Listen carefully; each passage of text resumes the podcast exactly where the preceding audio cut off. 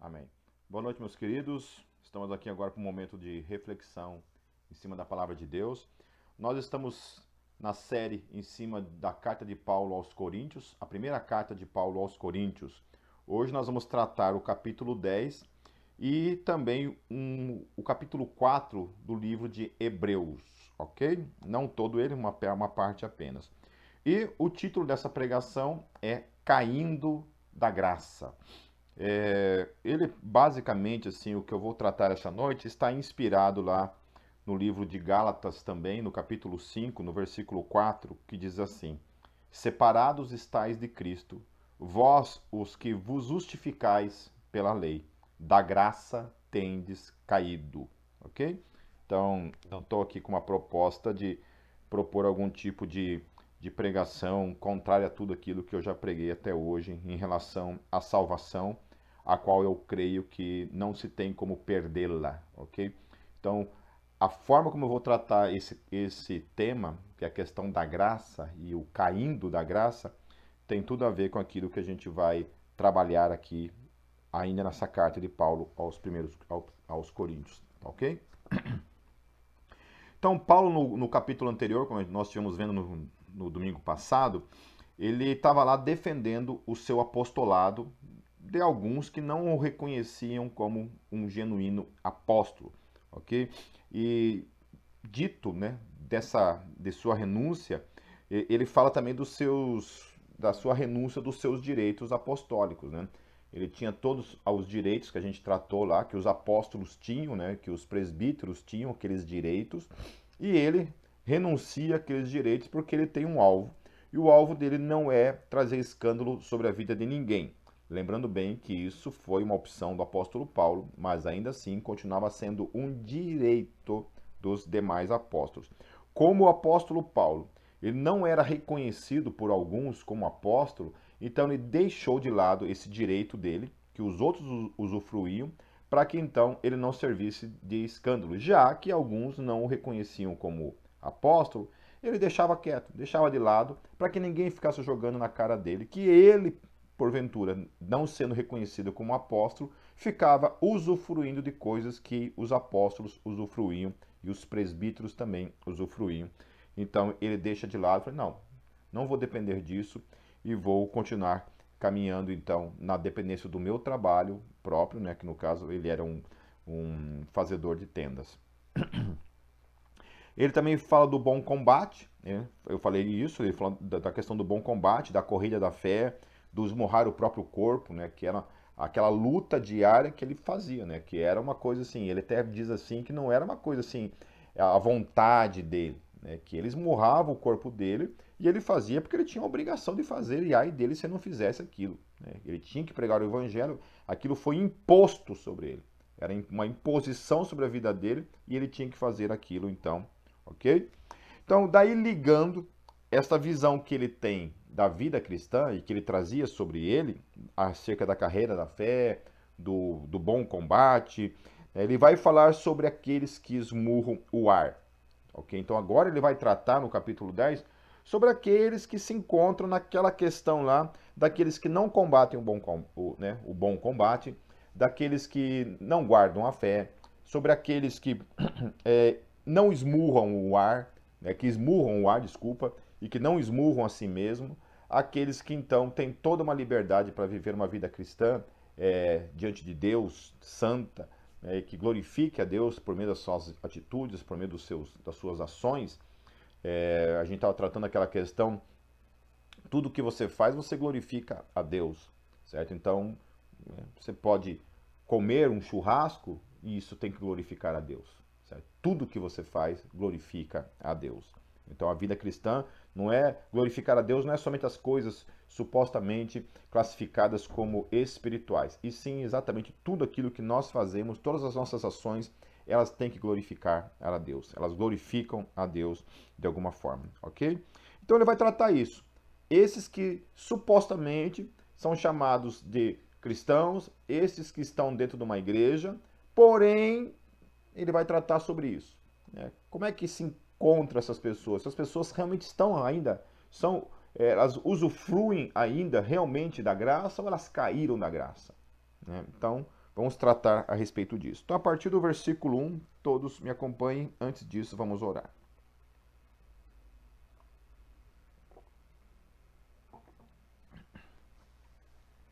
Senhor, nós apresentamos diante de Ti a Tua palavra e pedimos que nessa noite o Teu Espírito venha falar conosco, para a glória do Teu nome, Jesus. Amém.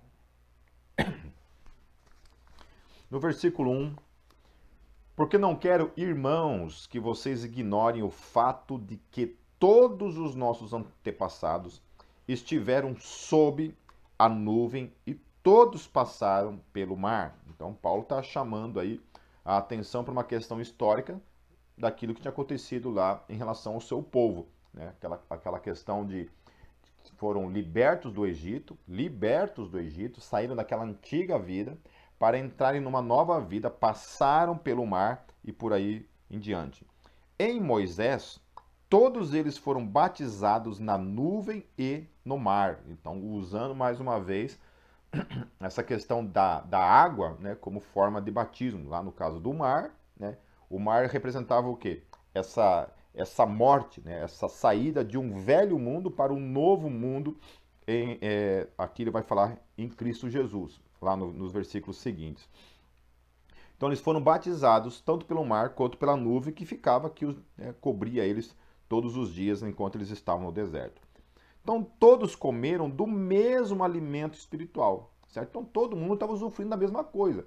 Quando você está na igreja, todo mundo está comendo do mesmo alimento, certo? Não tem essa de quando eu estou pregando ali, por exemplo, para uns eu falo de uma coisa, para outros eu falo outra coisa e para outros falo outra coisa. Não, todos eles ali no naquele deserto comeram do, da mesma comida espiritual, foram alimentados. Assim é também hoje em qualquer igreja com que você faz parte e beberam da mesma bebida espiritual, pois bebiam da rocha espiritual que os acompanhava, e essa rocha era Cristo, ok? Então, olha só o que Paulo está falando: que essas pessoas estavam bebendo de Cristo, de alguma forma, mesmo que elas não tinham consciência que era Cristo ali naquele deserto, quando eles bebiam da rocha, eles estavam bebendo de Cristo, que é a rocha.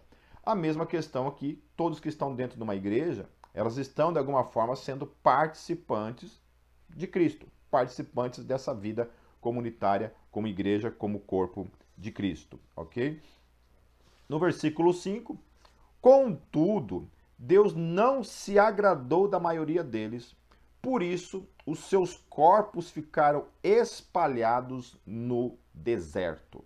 Então, né? Hebreus, então agora vamos lá para Hebreus capítulo 6, versos 4 a 8 para a gente ver um outro texto que parece que remete à mesma questão, tratando a mesma questão que Paulo está tratando aqui. Parece que está apontando, inclusive, para uma questão da perda da salvação, ok? Mas não é essa a conclusão necessariamente que esse texto está trazendo. Lá em Hebreus capítulo 6, dos versos 4 em diante, diz assim: Ora, aqueles que uma vez foram iluminados, provaram o dom celestial, tornaram-se participantes do Espírito Santo, experimentaram a bondade da palavra de Deus e os poderes da era que há de vir e caíram. Impossível que sejam reconduzidos ao arrependimento, pois para si mesmos estão crucificando de novo o Filho de Deus, sujeitando-o à desonra pública, ok? Então o autor de Hebreus está falando basicamente as mesmas coisas aqui que o apóstolo Paulo está falando. Ele fala então de pessoas que foram iluminadas, receberam luz. Aquele povo naquele deserto também foi iluminado, viu o poder de Deus se manifestando, viu o milagre se manifestando, viu a libertação se manifestando, viu a provisão se manifestando, foram batizados pelo mar, foram batizados por aquela nuvem, eram participantes do povo de Deus. E aqui também o autor de Hebreus está falando a mesma coisa em relação a algumas pessoas. Então, provaram do dom celestial, tornaram-se participantes do Espírito Santo, tudo aquilo que o Espírito Santo derramava sobre a igreja. Ele estava ali também usufruindo disso, participando daquilo que o Espírito Santo trazia sobre a igreja. Porque o Espírito Santo, na hora, num culto, quando ele derramava do espírito, do espírito dele ali, né, da sua presença, ele não ficava escolhendo ó, somente esses daqui. Não, vários momentos num culto, numa igreja, o Espírito Santo pode derramar dele naquele lugar e todos participarem. E nem todos serem nascidos de novo, nem todos serem de fato de Cristo. Ok? Então, experimentaram a bondade da palavra de Deus e os poderes da era que há de vir. Olha só, a mesma situação em relação ao deserto. E caíram. É impossível que sejam reconduzidos ao arrependimento. Então, o autor de Hebreus coloca uma coisa assim muito pesada, que ele diz assim: esses que provaram e nunca passaram disso, de provar, de experimentar, viram, provaram, tal, caíram dessa condição, ou seja, apostataram dessa condição, olharam para tudo isso, isso não foi suficiente para a vida deles, ele está dizendo então que é impossível renovar essa pessoa para o arrependimento, levar ela a se arrepender diante de todas essas evidências. Aqui não está falando, meus queridos, de um pecado. Que você que é nascido de novo, você que realmente caminha com Cristo, cometeu um pecado. Aqui está falando de uma outra questão. Cair aqui é de fato a apostasia, apostatar da sua fé. Voltando lá em 1 Coríntios, continuando lá, o apóstolo Paulo ele vai dizer assim, a partir lá do versículo 6. Essas coisas ocorreram como exemplos para nós, para que não cobicemos coisas más como eles fizeram. Então o apóstolo Paulo está dirigindo isso para quem? Para a igreja. Certo? Lembram lá que o que, que acontecia lá no começo quando eu falei da, da cidade de Corinto? Era uma cidade afundada o quê? No paganismo, no pecado, na imoralidade sexual, certo? Tanto que fazer parte de, de Corinto, na cidade de Corinto, era uma coisa até meio pejorativa, quando falava, ah, aquele cara, a vida daquele cara é como alguém de Corinto. Né? Então, toda essa referência à cidade de Corinto sempre era algo pejorativo, ligado então a uma vida depravada, certo? Então, o apóstolo Paulo está falando para esses caras que são crentes, esses caras que estão na igreja, esses caras que, assim como aquela, aquela multidão de judeus que saíram do Egito, que foram batizados, que beberam da rocha que é Cristo, que estavam ali sendo participantes, assim como também o autor de Hebreus está falando. Esse cara que está ali, ó, vivendo essa vida como igreja, participando do Espírito Santo, experimentando o dom celestial, a graça, está ali experimentando a graça. o apóstolo Paulo fala lá, olha, seguinte, você recebeu a graça da parte de Deus, mas se você se circuncidar, você caiu dessa graça ok? Você está perdendo a graça na sua vida. Com isso, nós estamos tratando questões de eleição? Não, isso é uma coisa à parte, ok, querido? Seria uma outra discussão. A discussão é aqui de pessoas que estão dentro da igreja, têm consciência, experimentam isso tudo, porém a sua conduta, a sua vida é uma vida de apostasia, é uma conduta de alguém que não crê, ao invés então, de ser somente palavras, né, a pessoa se diz uma coisa, mas a sua conduta diz o contrário. Ok? Então, essas coisas ocorreram lá no deserto, quando tudo isso aconteceu, porque Deus então reprovou aquela geração, né, que ninguém daquela geração entrou, a não ser Josué, certo? Toda aquela geração morreu no deserto e não pôde entrar na terra prometida. Deus os reprovou, certo? E aqui então o apóstolo Paulo está chamando a minha e a tua atenção também. Então a primeira coisa que ele vai falar, lá no versículo 7, ele vai falar assim: Não sejam idólatras, como alguns deles foram, conforme está escrito. O povo se assentou para comer e beber e levantou-se para, para se entregar à farra. Então a primeira coisa que o apóstolo Paulo está falando aqui, olha, é o seguinte, não é porque você supostamente foi batizado, porque supostamente você participa da Santa Ceia, porque supostamente você está dentro da igreja, porque supostamente você está ali participando, experimentando né, a, a, a manifestação do poder de Deus, do milagre, tudo aquilo que envolve as coisas celestiais, o dom celestial, você está ali experimentando tudo isso. Isso não significa que você tenha permissão para viver uma vida de idolatria, certo? Então não pratique a idolatria, porque se você for uma pessoa que se se inclina para a idolatria, você pode experimentar na sua vida a mesma coisa que o povo lá no deserto experimentou. E Deus, em definitivo, reprovar você, ok? Ou seja, você vai cair da graça, certo? Então, não existe justificativa para permanecer nessa situação. Versículo 8, ele vai falar uma outra coisa, queridos. E aí vai pegar muito com essa nova geração. Porque é difícil você ver crente, por exemplo, que é idólatra, né? vamos dizer assim, na, no, no, termo específico da palavra. Né? Você não vê lá um cara que é crente lá se prostrando lá para Thor, para Odin, né? para alguma, uma, alguma outra entidade, digamos assim. Né? A gente ainda é, tenta aplicar isso a outras questões, né? O cara idolatra o carro dele, o cara idolatra, idolatra aquela banda, esse tipo de coisa, né? Que já não é uma coisa assim muito prática, de fato, como a palavra em si né, traz, porque essa questão da idolatria. Salvo, né, talvez, algumas coisas dentro do catolicismo, que alguns católicos, né, sei lá se é grande maioria ou não, tem essa questão da idolatria, uma, uma coisa um pouco mais é, complicada. Mas lá no versículo 8, ele vai falar algo que tem muito a ver com a igreja. Né? Tem a ver com a Gólgota e tem a ver com quase todas as igrejas que a gente sabe, certo? Desconheço igreja que não vivencia, infelizmente, essas realidades. Ele vai dizer assim: não pratiquemos imoralidade, como alguns deles fizeram, e num só dia morreram 23 mil. Ou seja, o apóstolo Paulo está falando assim: o que, que é a palavra imoralidade ali? Porneia, certo? Então, não pratique a porneia. E aí diz respeito ao que? Tudo aquilo que envolve a sexualidade. Uma sexualidade errada, uma sexualidade pecaminosa, uma sexualidade fora daquilo que Deus estipulou para a vida do crente. Então ele está falando isso. Olha, tome cuidado.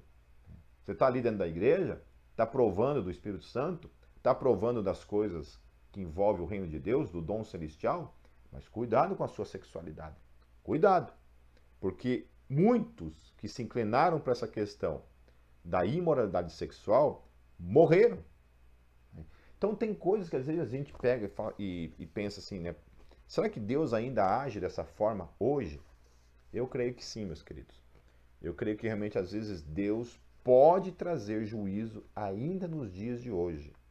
Certo? Então a gente tem que ficar esperto, tem que ficar ligado, tem que ficar vivendo uma vida de santificação, cuidando da nossa mente, cuidando do nosso coração, para não cairmos em imoralidade sexual ou nas porneias da vida.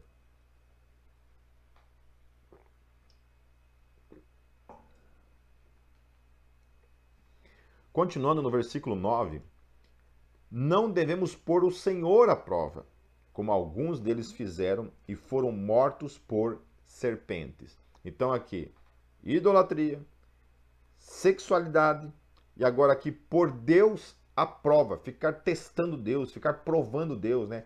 Ah, vou dar uma pecadinha aqui, Deus é misericordioso, Deus vai permitir, é? Não dá nada. Deus é misericordioso, as, as misericórdias de Deus se renovam a cada manhã. Então vou me permitir pecar, vou me permitir fazer coisas erradas todos os dias. Então o apóstolo Paulo está falando assim: olha, não coloque Deus à prova, meu querido. Não coloque Deus à prova porque muitos que fizeram foram mortos por serpentes. Aí no versículo 10, ele vai falar uma outra coisa. E não se queixem, ou seja, não sejam murmuradores, não vivam por aí reclamando da vida, como alguns deles se queixaram e foram mortos pelo anjo destruidor. Você está percebendo aqui que o apóstolo Paulo está falando, na era, na era da graça, um homem que falava a respeito da eleição, a respeito da predestinação, de uma forma assim, né, bem categórica, assim, ele está ligando todos esses pecados com morte. Vocês perceberam isso? Idolatria, morte. Imoralidade sexual, morte. Colocar Deus à prova, morte. É, ficar murmurando, se queixando, reclamando de Deus, da vida, morte certo? Olha só. Pecados que eram para a morte. Né? Então, por isso, quando a Bíblia fala assim, há pecados que são para a morte, e por esses digo, não ore, é dessas coisas que está tratando. Certo? Idolatria era um pecado para a morte. sexualidade, a imoralidade sexual era um pecado para morte. Ficar colocando Deus à prova, testando Deus, a paciência, a longanimidade, a misericórdia de Deus, morte. Ficar murmurando, se queixando de Deus o tempo todo, morte. Então, eu não sei. O apóstolo Paulo está trazendo isso dentro de um contexto de Novo Testamento, um contexto de igreja, um contexto de graça, está falando isso para a igreja. Olha, presta atenção, tome cuidado, tome cuidado, porque todas essas pessoas aqui caíram da graça, certo? Foram brincar com Deus, foram pecar, conscientes depois de tudo que Deus havia feito. Deus havia libertado eles do deserto, do, do Egito. Deus havia batizado eles por, pelo mar e pela nuvem. Deus havia dado para eles a água da rocha, que é Cristo. Eles haviam visto, provado o dom celestial, provado do Espírito Santo, assim como nós hoje. E todos eles morreram porque insistiram em fazer aquilo que era contrário à vontade de Deus que isso possa trazer sobre o meu coração e o coração de todos vocês temor e tremor nessa noite, em nome de Jesus. No versículo 11, essas coisas aconteceram a eles como exemplos e foram escritas como advertência para nós sobre quem tem chegado o fim dos tempos. Amém? Então, por que o apóstolo Paulo está escrevendo o que ele está aqui tratando para mim e para você. Por que, que ele está falando isso? Ele, tá mesmo, ele mesmo está dizendo aqui que é como advertência, certo? Uma advertência é o quê? Que a mesma coisa que aconteceu lá pode acontecer com quem? Com o crente, com aquele que está dentro da igreja, com aquele que brinca com as coisas de Deus, com aquele que brinca com a sua sexualidade, vive no pecado da sua sexualidade. Ou seja, está brincando com Deus, está colocando Deus à prova, está colocando a misericórdia de Deus à prova, está colocando a justiça de Deus, a ira de Deus à prova. E se eu, se eu sou uma pessoa que quando olho para isso daqui, não tenha consciência dessas coisas aqui, eu posso estar colocando a minha vida, a minha salvação, de fato, em risco. Ok? Ah, Pipo, você está falando de perda da salvação? Eu não sei, querido. Não sei. Eu estou apenas repetindo aquilo que o apóstolo Paulo está falando aqui. Eu já vou falar, eu não creio na perda da salvação. Mas eu creio que tem pessoas enganadas dentro da igreja. Que pensam que são salvas, pensam que têm o Espírito Santo, pensam que são seladas pelo Espírito Santo, pensam que têm seus, que têm seus nomes escritos no livro da vida, mas vivem essa vida aqui na sua normalidade, idolatria, imoralidade sexual, colocando Deus à prova, murmurando o tempo todo e ainda se acha crente, ainda se acha que vai para o céu. Ok? Então o apóstolo Paulo está falando: olha, todas essas coisas que aconteceram lá foram um exemplo, um exemplo, uma advertência para mim e para você de que nós não devemos, como cristãos, como crentes, como pessoas que caminham com Deus, caminhar na, na prática dessas coisas aqui porque isso daqui pode acarretar, sim, em apostasia, em cair, em morrer, em morte para mim e para você. No versículo 12, ele fala assim: Assim, aquele que julgar estar firme, cuide-se para que não caia. Caia do que, meu querido? Caia da posição em que você está. Certo? Então, cuidado com essa coisa, você se achar super poderoso, sabe? Lá no meu WhatsApp, lá eu já deixo bem claro lá. Sou um pecador salvo pela graça. Significa que por causa disso eu vivo na praticidade disso daqui? Não. Assim que eu reconheço de que eu sou uma pessoa sujeita a falha. Sujeita a falhas, meus queridos, é de, diferente de na praticidade do pecado. Ok? Sujeito a pecar, todos nós estamos. Todos nós estamos sujeitos a incorrer em erros, inclusive erros como esses daqui. De uma hora querer reclamar de Deus, uma coisa assim. Mas aqui, graças a Deus pela palavra dele, que nos chama a atenção, que ilumina o nosso entendimento, que estremece o nosso coração e nos leva ao temor e ao tremor diante desse Deus que é santo, o qual a gente não pode brincar, porque ainda que eu possa me achar firme, forte, eu estou sujeito a cair e cair feio. E que, segundo Hebreus, dependendo da queda, meu querido, não tem arrependimento, não tem volta, como já vimos de muita gente caindo e caindo e caindo e nunca mais voltando, infelizmente. No versículo 13,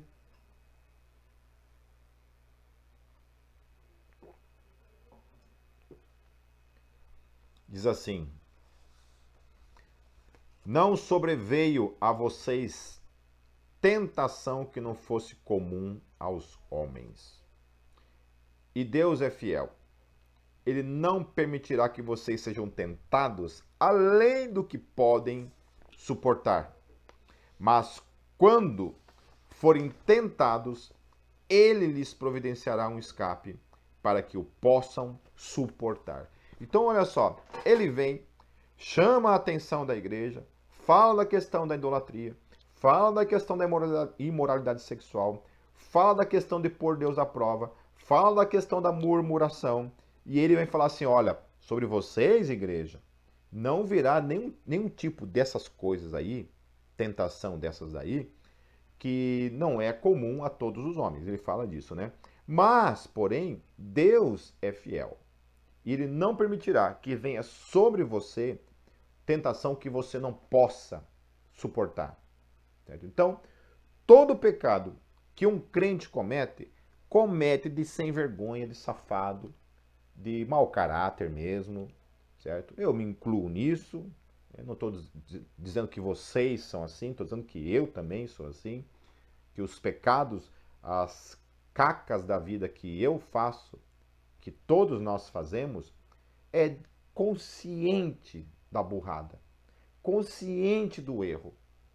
A gente vai lá e se lambuza consciente do que está fazendo e consciente de que aquilo está errado. Então, portanto, quando eu vejo gente caindo em pecado, é, fazendo coisa errada, colocando a culpa pelo pecado em Deus, já vi, já vi gente colocando a culpa até em Deus. Entendeu? Como se fosse Deus que tivesse feito ele fazer uma burrada. E aqui o texto está dizendo o contrário. Está dizendo, não, que primeira coisa, Deus é o único que você não pode colocar culpa alguma, em momento algum.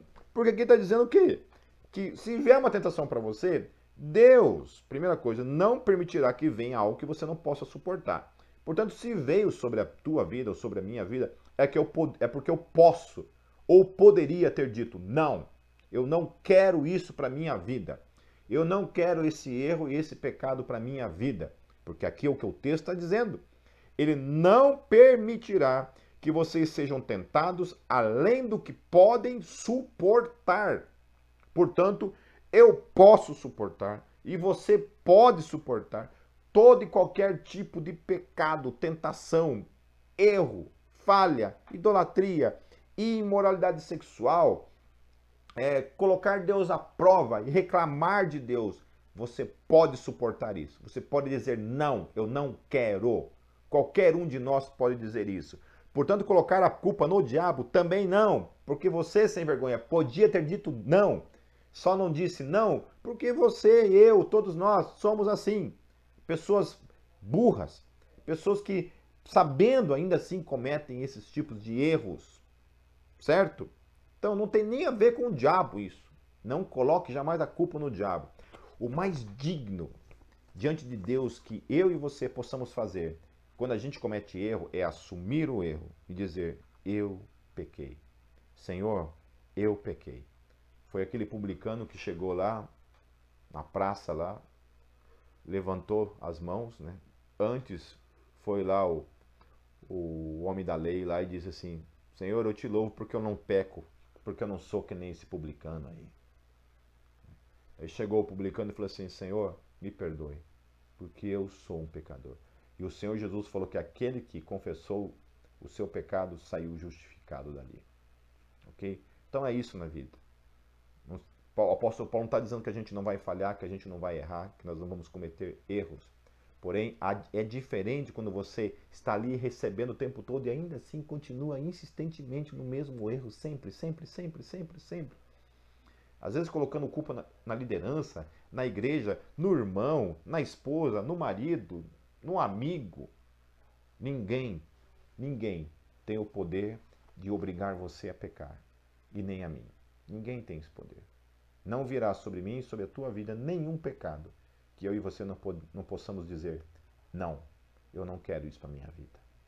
Amém, meus queridos? Amém? E fale isso para todos aqueles que gostam de culpar os outros pelas desgraças na sua vida, certo? Mas olha só, mas quando forem tentados, ele lhes providenciará um escape. Então, além dele te dar a força para você suportar, ele ainda vai providenciar um escape para que o possam suportar. Então, assim, não adianta. Todas as vezes que eu e você pecamos, Deus já tinha providenciado, primeiramente, a força para você suportar aquilo. E a segunda coisa, um escape para aquilo. E aí, querido, não tem desculpa. Somos indesculpáveis diante de Deus. Lá no versículo 14, por isso, meus amados irmãos, fujam da idolatria. É interessante que o apóstolo Paulo, ele não fala assim, é, encare a idolatria. Ele fala, fuja, fuja, evite, sai fora, se manda. Fuja da imoralidade sexual. Fuja de colocar Deus à prova. Fuja de reclamação, de murmuração diante de Deus. Fuja, fuja. Saia de perto. Não fique junto disso. Saia correndo disso. Estou falando a pessoas sensatas. Julguem vocês mesmos o que estou dizendo. Ou seja, o cara vai com a namorada fica sozinha, dentro de um quarto, fecha a porta, desliga a luz. Daí, ora, Deus me livra disso? Não tem como, meu querido. Não tem como. Não tem como. Já vem lá antes, lá. Quando a proposta foi ficar sozinho, já o Espírito Santo, se você tem o Espírito Santo, o Espírito Santo já disse assim: não faz isso. Não vai por aí. Não faz isso. Não faz isso. Então, primeiramente, Deus te dá o suporte para você dizer não. Segundo, Ele te dá o escape. Qual que é o escape? Dizer, sinto muito, eu não vou ficar sozinho num quarto com você. Certo? Não vou desligar a luz, não vou fechar a porta, porque daí já era. E já era mesmo, meu querido. Aí não tem quem consiga. no versículo, agora pulando lá para o versículo 23, porque esses versículos aqui, do 16 até o 22, eu já tratei lá na questão há dois domingos atrás.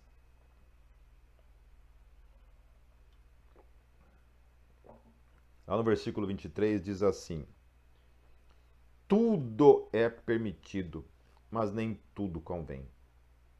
Tudo é permitido, mas nem tudo edifica.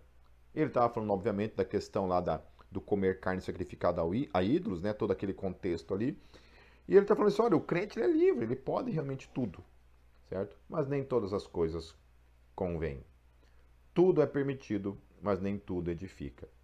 Ninguém, daí ele vai falar lá no versículo 24, tratando ainda também, meus queridos, dessas questões dos pecados, especialmente para mim e para você que somos cristãos, que somos crentes, ninguém deve buscar o seu próprio bem, mas sim os dos, o dos outros. Amém? Então, lembre-se que o apóstolo Paulo, lá no capítulo anterior, estava tratando sobre o bom combate, estava tratando sobre a carreira da fé, sobre esmurrar o próprio corpo, sobre a busca pela coroa da vida. Daí chega aqui no capítulo 10, ele vai tratar a questão dos pecados, do que, que é combater esse bom combate, o que, que é essa carreira da fé, o que, que é a busca por essa coroa. Olha, não se entregue para esses pecados, você tem um alvo, você está correndo, você não tem tempo para ficar se entregando para os pecados. Continue essa carreira em nome de Jesus. Você é uma pessoa livre, tudo te é permitido, mas tem coisas que não te convém, não se entregue, vai lá. Deus já te deu todo o suporte para você suportar tudo isso. Deus te deu já o livramento. Você não tem, essas coisas não têm mais poder sobre a tua vida. Você é livre. Vai lá, não se não se prenda nessas coisas, não, não tropece nessas coisas, continue em frente como um homem e uma mulher livre em Cristo Jesus. Amém? Você tem provado do dom celestial. Você tem provado do Espírito Santo, você tem provado do milagre, você tem provado da providência de Deus, do poder de Deus, da glória de Deus. Amém? Você tem provado tudo isso. Continue focado, combatendo o bom combate, esmurrando o seu próprio corpo, caminhando na direção da coroa da vida. Continue nessa direção. Você é uma pessoa sensata, sabe? Continue com os olhos nisso. Não fica olhando para o seu umbigo, porque pecado é isso. Pecado é, é algo voltado para o teu, o teu eu, é para o teu egoísmo, certo? É você. Quando você só pensa em você, você não pensa em ninguém, nem na outra pessoa você pensa, você só pensa em si mesmo mesmo. Nem aquele, muitas vezes, que você vai cometer o pecado, você está pensando, você está pensando em você. Sempre tem a ver com você. Pecado é egoísmo puro, é encarnação do egoísmo, é todo o pecado. Todo pecado tem um princípio egoísta por trás dele. E o apóstolo Paulo está falando assim: olha, pare de olhar para si, olhe para os outros, olhe para a sua carreira, olhe e sirva aos outros, e isso vai te ajudar, então, a você não pecar contra Deus. Pulando lá para o versículo 32, queridos. Então não se torne motivo de tropeço nem para os judeus, nem para gregos, nem para a igreja de Deus. Também eu procuro agradar a todos de todas as formas, porque não estou procurando o meu próprio bem, mas o bem de muitos para que sejam salvos. Olha que coisa linda. Olha que coisa linda. Qual que é o segredo então de combater um bom combate? Qual que é o segredo então de você percorrer essa corrida, essa carreira para buscar a, a coroa da vida. Qual que é o segredo? O segredo está aqui. Lá atrás era esmurrar o próprio corpo, mas o que, que é isso na prática? Do que, que o apóstolo Paulo está falando na prática? Então, o que seria esse esmurrar o próprio corpo? Era simplesmente não viver para si mesmo era simplesmente tirar o foco da vida de si mesmo e se focar em Deus e em servir o próximo. Ele não estava procurando o próprio bem dele. Se ele tivesse, esse homem já tinha desistido de, sua, de seu chamado missionário há muito tempo. Porque o apóstolo Paulo foi o cara que mais apanhou, foi preso, sofreu naufrágios, foi assaltado, nudez, frio, fome, escassez, e ele fala: em tudo isso, em tudo isso, eu sou mais do que vencedor. Aprendeu a estar contente com todas as coisas. Por quê? Porque ele não vivia para si mesmo. E o alvo dele era, de alguma forma, ele ser uma bênção na vida das pessoas para que essas pessoas fossem salvas por meio do seu exemplo. Amém, meus queridos? Amém? Então, queridos, não caia da graça. Não caia da graça. Viva na graça. Mas na graça que vive em santidade. Na graça que está debaixo dessa, desse dom celestial maravilhoso, que é a própria graça, sem dúvida nenhuma. Essa salvação linda que nós podemos viver em Cristo Jesus todos os dias, usufruindo dessa vida que flui do Espírito Santo dentro de cada um de nós. Ainda lá em 1 Coríntios, no capítulo 10, a partir do versículo 16, hoje é domingo de ceia, e eu. Olha que interessante o que o apóstolo Paulo fala em respeito a essa questão da ceia. No versículo 16 ele fala assim: Não é verdade que o cálice da bênção que abençoamos é uma participação no sangue de Cristo? E que o pão que partimos é uma participação no corpo de Cristo? Eu gosto muito dessa palavra que ele está usando assim. Participantes. Lembram lá? Aqueles que foram participantes e caíram. Então, assim, querido, se você é um participante disso, da ceia do Senhor, que bebe do sangue de Cristo e come do corpo de Cristo, é para mim e para você que nós estamos falando, que a Bíblia está falando isso. Cuidado, cuidado. Se você tem participado disso, ser participante disso, e ainda assim está vivendo no pecado, cuidado, cuidado. Você pode estar se enganando, vivendo uma vida assim. No versículo 17, por haver um único pão, nós que somos muitos, somos um só corpo, pois todos participamos de um único pão. Então, olha só o, perigo da coisa. Né? Está sendo participante do corpo, supostamente participante do corpo, e está vivendo uma vida de pecado. No versículo 18, considere o povo de Israel. E aí volta novamente a questão de usar como exemplo o que havia acontecido em Israel. Considere o povo de Israel. Os que comem dos sacrifícios não participam do altar? Portanto, o que estou querendo dizer? Será que o sacrifício oferecido a um ídolo é alguma coisa? Ou o ídolo é alguma coisa? Não. Quero dizer que, os que, que o que os pagãos sacrificam é oferecido aos demônios e não a Deus. E não quero que vocês tenham comunhão com os demônios. Portanto, quando a pessoa comia, consciente de que aquilo era sacrificado aos demônios, né, e eles tinham esse peso na consciência, Assim como a ceia é participar do corpo de Cristo e do sangue de Cristo, ali também eles participavam dos demônios. Então, era uma espécie de aliança também com os demônios. Era uma espécie de culto também aos demônios. E logo, quando eles cultuavam os demônios, aquilo se tornava interiormente parte deles também. Assim como quando a gente participa da ceia do corpo e do sangue, nós estamos também trazendo isso como parte, porque nós nos tornamos participantes de Cristo, o corpo de Cristo. É isso que nos qualifica, é isso que nos torna, então, participantes e parte do corpo de Cristo. E aqui o apóstolo Paulo está falando: olha, se você vivencia essa realidade e continua na prática do pecado, você está se colocando numa situação de risco, de vida, inclusive, diante de Deus. Porque aquilo que aconteceu lá serviu como exemplo para mim e para vocês. Então ele fala no 21: Vocês não podem beber do cálice do Senhor e do cálice dos demônios. Interessante isso. Você não pode fazer isso.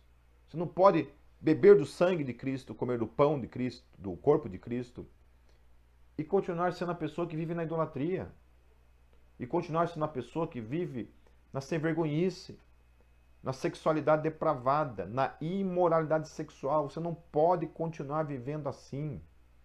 Você não pode ser participante de Cristo e continuar vivendo uma vida de murmuração, reclamando de Deus e do mundo o tempo todo. Você não pode ser participante de Cristo e viver o tempo todo ali colocando Deus à prova com a sua vida de pecado. Não pode, é o que o apóstolo Paulo está colocando aqui certo? Então vocês não podem beber do cálice do Senhor e do cálice dos demônios. Não podem participar da mesa do Senhor e da mesa dos demônios. Não podemos, porque o pecado certamente é do diabo, é se inclinar às coisas de Satanás para as nossas vidas. Aí o versículo 22 ele fala: Porventura provocar, provocaremos o ciúme do Senhor? Somos mais fortes do que ele? Ou seja, vai ficar ali cutucando Deus, colocando Deus à prova mesmo, provocando a ira de Deus. Porque que Deus é misericordioso, todos nós sabemos. Que as misericórdias dele se renovam a cada manhã, todos nós sabemos. Mas o apóstolo Paulo está falando: cuidado! Não abuse dessa misericórdia. Porque nessa de abusar da misericórdia, você está provocando ciúmes do Senhor e provocando então a ira do Senhor contra a tua vida. Amém, meus queridos? Que essa palavra nessa noite sirva para cada um de nós como advertência a respeito de como nós temos conduzido a nossa vida como participantes de tudo isso. Tem uma passagem bíblica que sempre quando eu leio eu estremeço. Que diz assim: Muitos naquele dia me dirão: Senhor, Senhor, em teu nome nós expulsamos demônios, nós profetizamos e nós operamos milagres. E eu direi para eles: Apartai-vos de mim, vós que praticais a iniquidade. Porque eu penso assim, meu Deus, essas pessoas expulsavam demônios em nome de Jesus. Expulsavam demônios. Essas pessoas profetizavam em nome de Jesus. Pregavam. E essas pessoas operavam milagres em nome de Jesus. Quem diria que esse cara não é um homem de Deus, que essa não é a mulher de Deus? Uma pessoa que você vê expulsando demônios, profetizando e operando milagres, você diria que não é uma pessoa de Deus? Que essa pessoa não é salva, que essa pessoa não vai para o céu? Porém, ali Jesus olhou e viu algo por trás de tudo isso. Que aquelas pessoas permaneciam na praticidade do pecado. Portanto, fazer coisas para Deus, expulsar demônios, operar milagres e profetizar não justifica uma vida de pecado por trás de tudo isso.